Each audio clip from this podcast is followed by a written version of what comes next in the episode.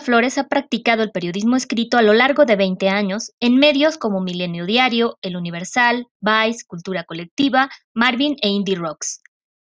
Es autor de 10 libros entre novelas, cuentos y artículos periodísticos. John Lennon me asesinó a sangre fría, 20 años de periodismo musical, compila dos décadas de su trabajo. En 2011, su novela, Te lo juro por Saló, ganó el Premio Nacional de Novela Justo Sierra O'Reilly. Platícame cuál es el libro que detestaste leer, un libro que te hayan obligado a leer en la escuela o una persona o algo y que tú dijiste lo odio. Híjole, pues no, o sea, más bien fue por voluntad propia, que es lo peor. De hecho, no lo acabé. Yo, pero tampoco lo dejé en la tercera página, que es lo que todo el mundo dice. Yo llegué a la 120, fue el de Crepúsculo. Ah. Eh, porque era cuando yo escribía en la revista Gótica y pues todo el mundo hablaba del libro como el de moda, entonces nos regaló la editorial, bueno, nos regaló, nos dio la editorial como 10 ejemplares de Crepúsculo para regalar a los lectores. Y extrañamente no se los llevaron, ¿no? Con todo que era el libro de moda y todo, no. Sobraron como de los 10, sobraron, hace cuenta, 4. Entonces le dije a la editora, pues regálame uno, yo tengo curiosidad, pero la verdad no lo pienso comprar. si se puede regalármelo porque lo quiero leer. Sí, claro.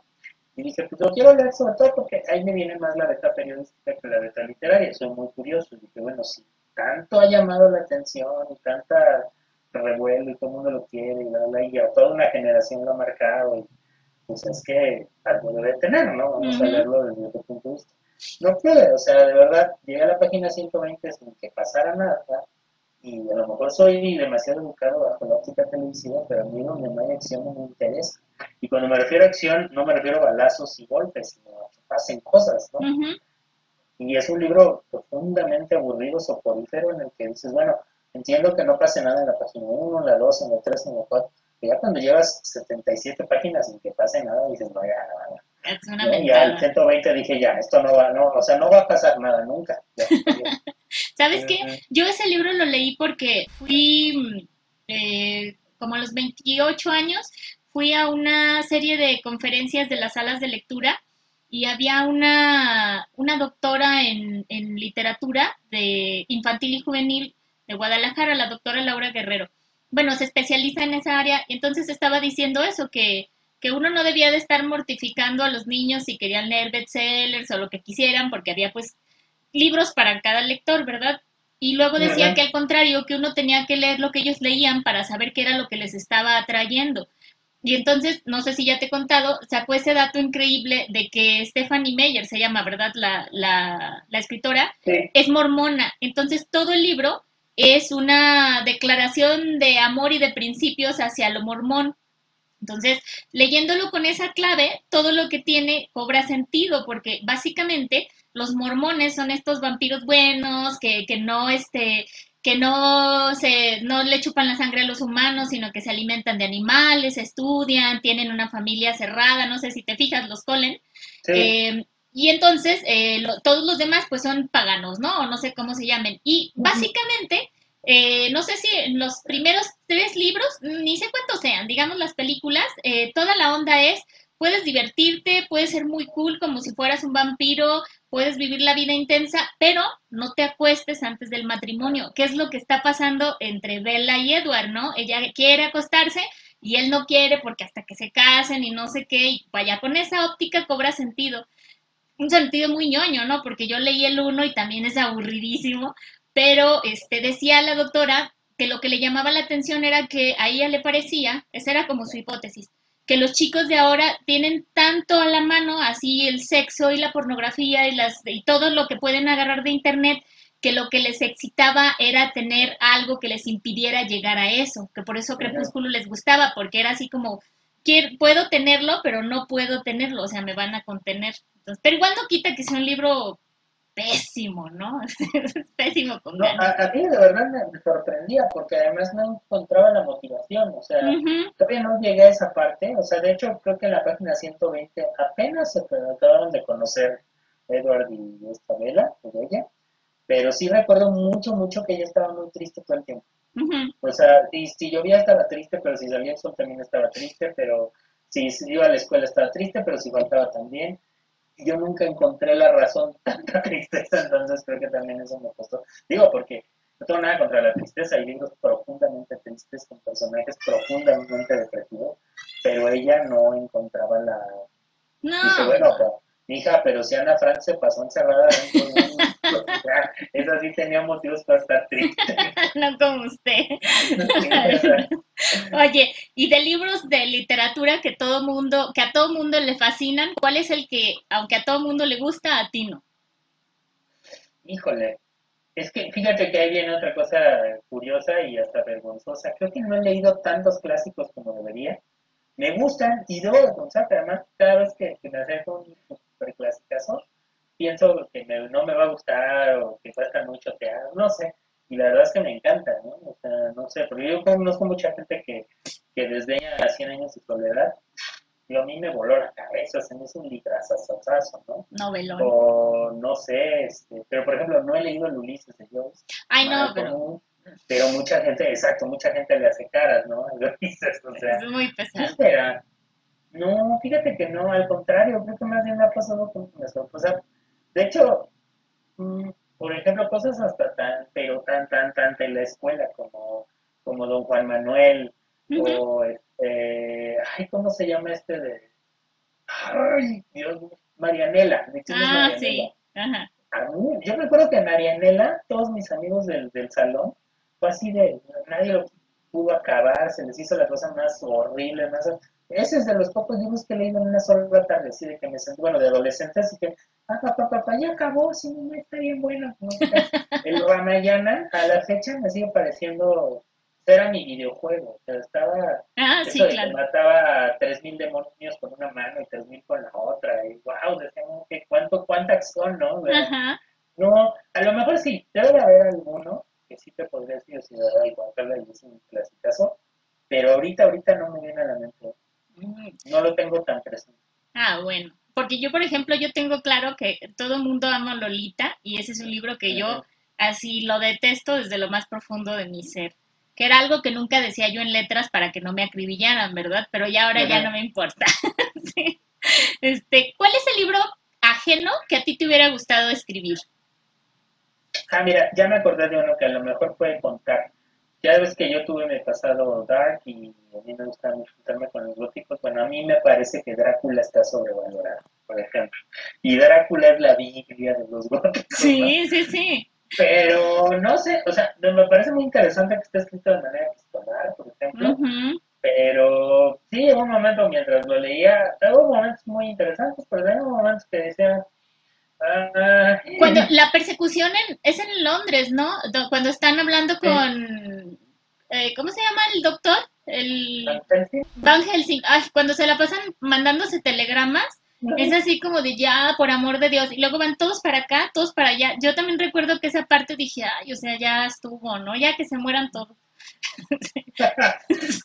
y te la cumplen casi. Casi, casi, casi. Pero no, no. Este, pero ¿cuál? El libro ajeno, el libro ajeno que me hubiera gustado escribir, La conjura de los meses de John Kennedy.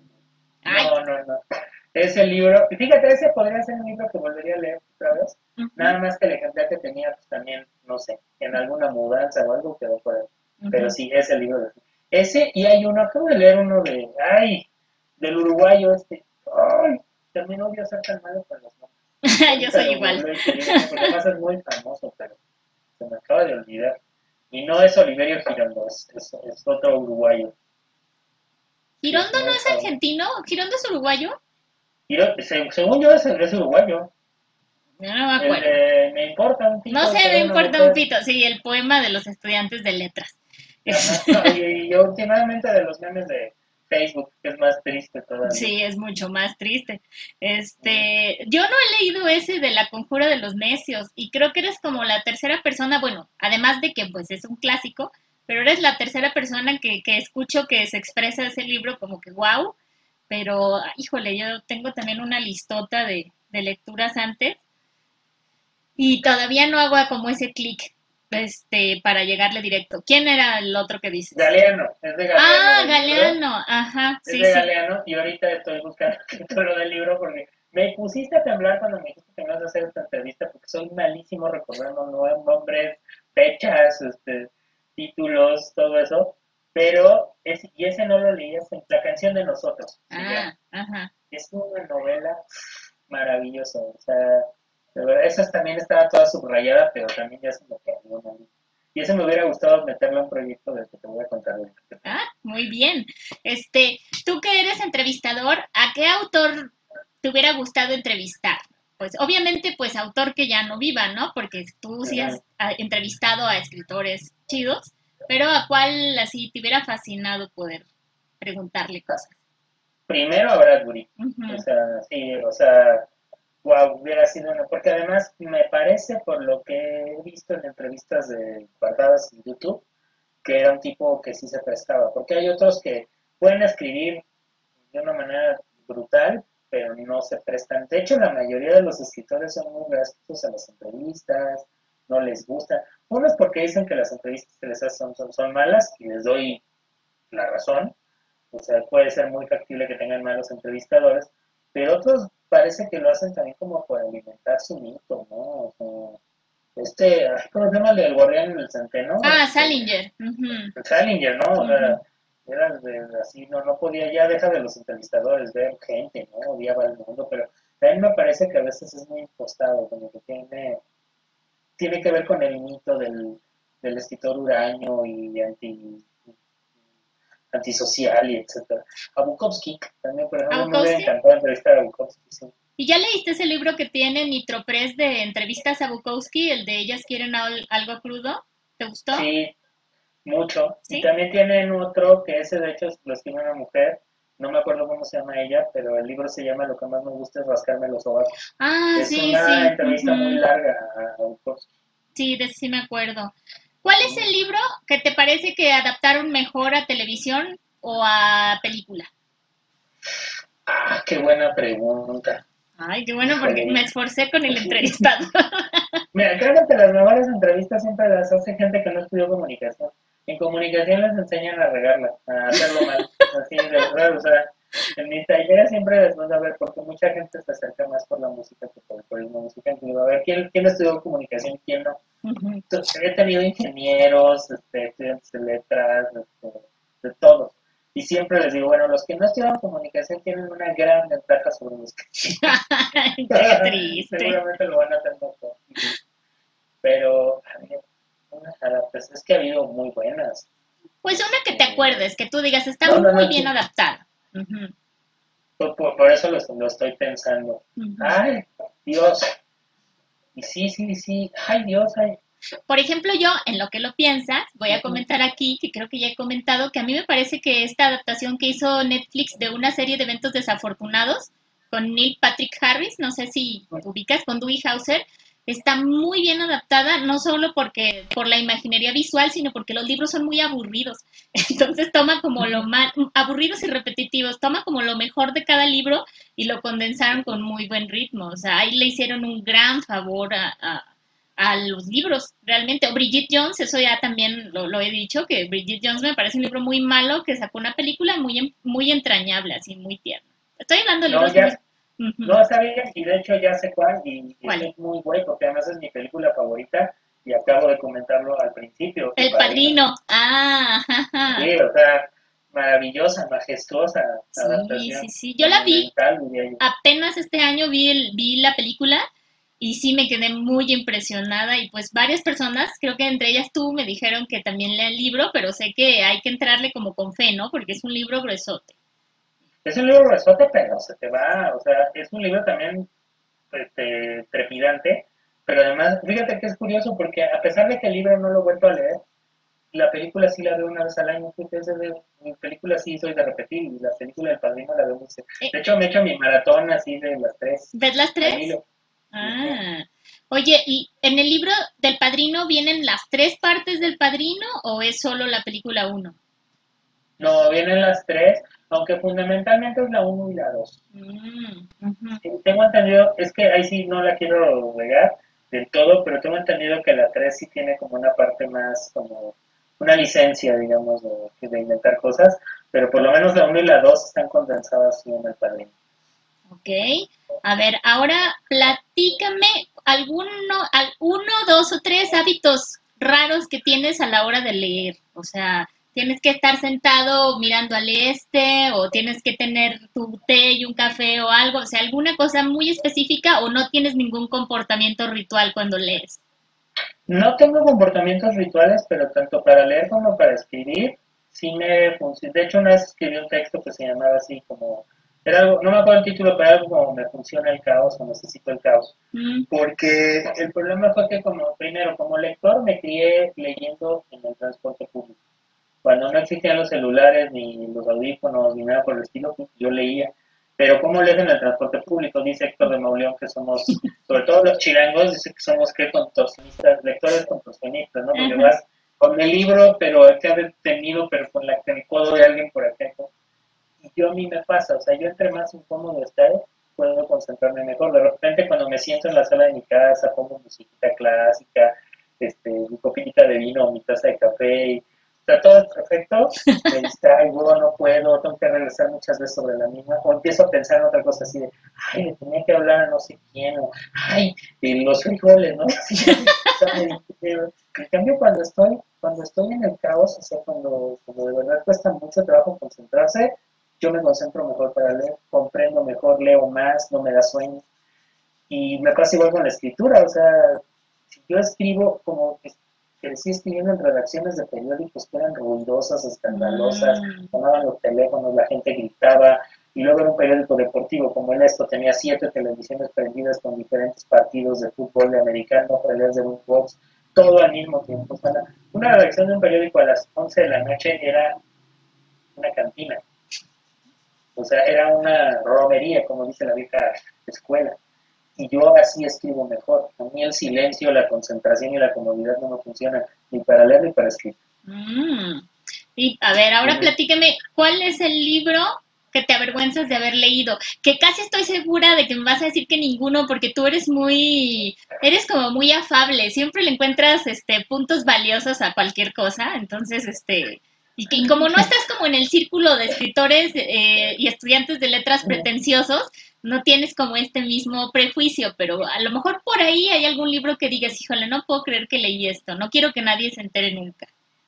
No, fíjate que me leíste tal cual, o sea, no lo hay porque justo pasa eso, o sea, no es que a todo le encuentre este, algo positivo, o sea, lo único positivo de haber leído una parte de Crepúsculo es decir que ya lo hice y ya no, no hubo más, ¿no? Pero, este, pero lo que sí me pasa es que por haber estudiado, yo quería estudiar letras originalmente, de hecho, yo quería estudiar letras, pero yo solito me regañé y me dije que me iba a morir de hambre. Este, estudié comunicación, oh, gran este, solución, ¿no? Una gran diferencia. no, no, morir de hambre estudiando letras, estudiaré comunicación. Estudiaré filosofía. Exactamente. Tal cual, Entonces, pero sí agradezco que el haber estudiado comunicación me dio la, sé cómo es en letras, no puedo hablar por una carrera que no estudié, pero en comunicación no todos te hacen caso, de hecho la mayoría se vuelven muy arrogantes, pedantes, críticos, creen que nada los merece, pero algo que te dicen desde el principio es que no deberías de perder la capacidad de asombro y la curiosidad. Entonces yo sí lo soy así, o sea, yo me acerco a casi todo, sobre todo cuando algo está de moda, en lugar de rehuirle porque está de moda, más me interesa porque está de moda. Digo, ¿qué tiene? ¿Por qué le está gustando tanta gente? Tengo que descubrir, entender, ¿no? Entonces, este, pues así me acerqué a las redes sociales, así me he acercado al stand-up, así me he acercado a muchas cosas. Y pues así me he acercado a un montón de libros que de repente cuando estaba de moda este, Jordi Rosado con Gaby Vargas, un libro de ellos leí, o sea, porque, porque yo decía, bueno, es que es que algo deben estar haciendo que está funcionando, ¿no? Y a veces nada más es por, por saber qué, a veces es por tratar de implementar eso a algo que yo hago, no sé, pero pero siempre me ha dado mucha curiosidad, o sea, no, no, no te digo. O sea, yo me acuerdo mucho que en un taller, en los muchos talleres que he estado con uno con un tipo que, bueno, se dio muy despectivo, un tipo, un escritor, que se llama José Agustín Ramírez, José Agustín Sánchez, José Agustín Sánchez, y una novela que se llama El carro la banda del carro gris, que es una crónica histórica de la banda de los ladrones. Y estábamos en ese, en ese, era un taller de crónica, y había un tipo, estudiante de letras, como, como me los describes, así, Y entonces estábamos hablando igual de libros, de lecturas y no sé qué. Y yo comenté que me gustaba José Agustín. no, pues me gusta mucho José Agustín. O sea, este, de hecho, he leído, en ese momento había leído casi todo lo que había de José Agustín. Ahorita ya me ganó, es súper prolífico, ¿no? Entonces ya tengo muchas novelas que no he leído suyas. En ese momento había leído casi todo. Y dice este cuate, me dio su comentario, me acuerdo perfecto, porque me dijo, he leído libros de José Agustín y la verdad es que, pues, están bien, están divertidos, pero cuando termino siempre viene esa sensación de, ay, pude haber pues, utilizado estas dos horas en algo más productivo. Ay, Ay, a lo mejor ya debo quitar esa misma pregunta de la entrevista para que no parezca como de ¿cuál te avergüenzas de haber leído? No, ¿cómo puedes preguntar a este güey que seguramente se a arrepentir de la mitad de los libros que ha leído? No lo sé, porque yo tengo un conocido también, es un amigo, pero no lo voy a quemar aquí, también que me decía que pues no iba a leer mi libro porque había tantos clásicos para leer, pues que no iba a desperdiciar tiempo leyendo cosas que a lo mejor nunca iban a llegar a ser clásicas. Y pues como, o sea, que se me hace tan mamón. Y como yo, yo tenía un libro que él escribió, yo le dije, bueno, está muy bien, o sea, yo no estoy de acuerdo contigo, pero pues eso me está dando permiso para no leer tu libro, ¿no? Porque en lugar de leer tu libro, pues mejor me aviento a leer un clásico y no pierdo el tiempo con, contigo, ¿no? No sé, son muy payasos. Arturo, de, de todos tus libros escritos, ¿cuál es el libro por el que te gustaría que te recordaran? Así que cuando uno dijera Arturo J. Flores, este libro en concreto. Híjole. Qué difícil es hablar de uno mismo. Ah. Este, no. Mira. Es que sí, o sea, no, no, bueno, o sea, de uno mismo no, porque pues no le hemos pasado de mí toda la entrevista. Más es que difícil es hablar de tu propia obra. Bueno, a mí me cuesta mucho trabajo hablar de mi propia obra. Este, a mí me gustaría, pues quizás, no, de hecho sí, porque te lo juro por salud. Ah, sabía que iba a ser ese. Y tengo aquí un altero con casi todos tus libros, pero ahorita, ahorita que te pregunté, dije, va a decir que el de Saló y no lo puse acá hasta arriba, porque es el más chiquito, ¿verdad? Necesito buscarlo. Ay, no, no, no, qué vergüenza. Eh, sí, pues, a ver, déjame ver, tenía otra. Ah, sí. ¿Cuál es el libro más sexy que has leído? Uf, está rudo porque yo creo que Teresa Filósofo Ah, claro, sí, oh, sí. Sí, es muy sexy. esa filósofa tenía un maestro en la universidad, bueno, había un maestro en la universidad que no alcancé nunca a poderme meter a su clase, la teoría del discurso, porque era muy popular, se pegaba Fonseca y era muy popular porque dejaba leer puros libros. Él decía libros para leerse una sola mano. Y ahí dejaba leer al Marqués de Sade, dejaba leer a Bataller, y él dejaba leer a esa filósofa. Y entonces una amiga logró lugar, así era como entrar al Corona Capital, ¿no? O sea, logró lugar en su clase y le digo, bueno, pues pasan a las lecturas, ¿no? Yo no voy a poder tomar clases, ¿no? Porque ni de oyente, o sea, se atascaba en salón. Mm. Y entonces me pasó el de Teresa Filósofa, no, sí, me costó trabajo terminarlo, ¿no? Sí, tiene escenas brutales. Sí hay otro de una chava que se llama Lidia Lunch, que, este, que, este, ¿cómo se llama? Es una es músico, performer, este, escritora, todo, ¿no? De, de, Nueva York, como de la, de la época del punk, así, del post-punk. Y ella tiene una novela que se llama Paradoxia, Diario de una Depredadora. Esa novela también, no me acuerdo cómo llegó a mis manos, creo que la compré en una convención de, de literatura fantástica, que no es literatura fantástica, además la novela, pero ese también me acuerdo que está decidido, órale. Yo ese de Teresa me lo pusieron creo que en primer semestre de letras, creo que en la clase de introducción a las letras, y fue la última lectura y yo sí estaba así, Jesucristo vencedor, cuando lo leí. Ay, no, qué cosa.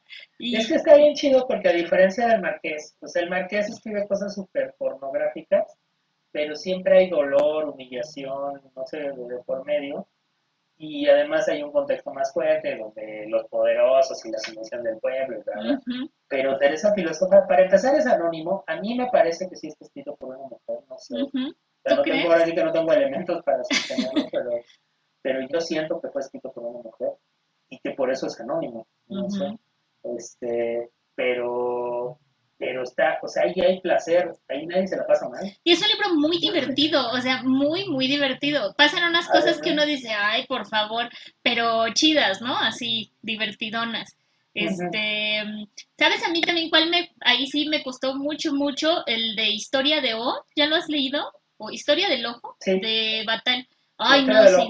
Sí, yo, yo, sí, Historia del Ojo yo sí ese libro ni no lo pude terminar. O sea, ahí fue cuando dije, ay, no soy tan liberal como creo, porque la estaba leyendo y yo decía, ¿por qué hacen esas cosas? Ya no puedo más. Y estábamos leyendo en la escuela, leí hasta donde pude y ya dije, bueno, pues con que alcance a, contestar en clase, porque no puedo con este libro, de verdad. A mí se me hace todavía más, más, más, este, ¿cómo se llama? Escatológico, las 120 jornadas de Sodoma. Ah, yo no he leído ese libro. Ah, ya, no, sí es que, o sea, Batalé está, está extremo, es, pero siento que el Marqués ya, o sea, y sobre todo en ese, digo, también hay una historia ahí de que el libro nunca lo acabó de escribir, que las, las últimas partes son solo borradores, que se perdió y luego lo encontraron cuando tomaron la Bastilla y luego, pero, pero no, o sea, ese libro sí es ya, o sea, llega un momento en el que sí, güey, ya. como, como, el, como el meme. Sí, ya. Güey, ya. Sí, yo no soy lectora que aguante lo escatológico. Soy muy así, como muy quisquillosa. Yo creo que para no, mal. 120 jornadas Sodoma es, es tu mocho. Sí, sí, sí, sí. Por cierto, ya leíste Plataforma, ¿no? ¿Verdad? De Michelle Holbeck. No. Ese es el libro que tienes que leer este año, Arturo. Yo me voy a encargar de eso.